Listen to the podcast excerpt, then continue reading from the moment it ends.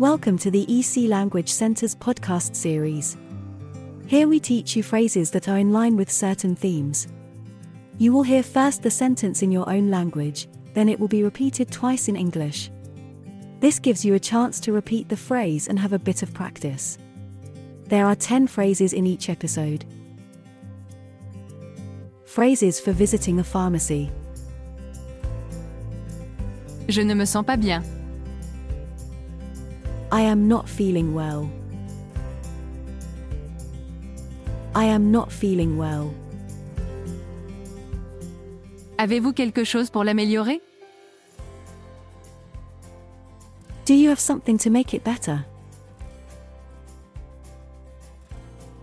Do you have something to make it better? J'ai une allergie. I have an allergy. I have an allergy. C'est combien s'il vous plaît How much is it, please? How much is it, please? Pouvez-vous recommander un médecin Can you recommend a doctor? Can you recommend a doctor? Les coordonnées de mon médecin sont. My doctor's details are. My doctor's details are. Mes coordonnées d'assurance maladie sont.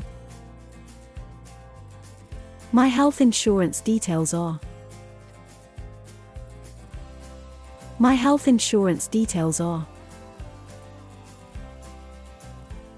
Pouvez-vous signer ce formulaire s'il vous plaît? Can you sign this form, please? Can you sign this form, please? J'ai oublié mes médicaments à la maison. Pouvez-vous honorer ma prescription? I forgot my medicines at home. Can you fulfill my prescription? I forgot my medicines at home. Can you fulfill my prescription? J'ai manqué de mes médicaments. Pouvez-vous remplir ma prescription I ran out of my medicines. Can you fulfill my prescription?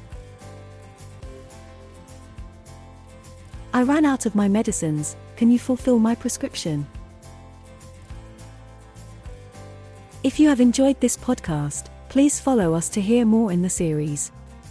Visit www.ecenglish.com for a list of our courses.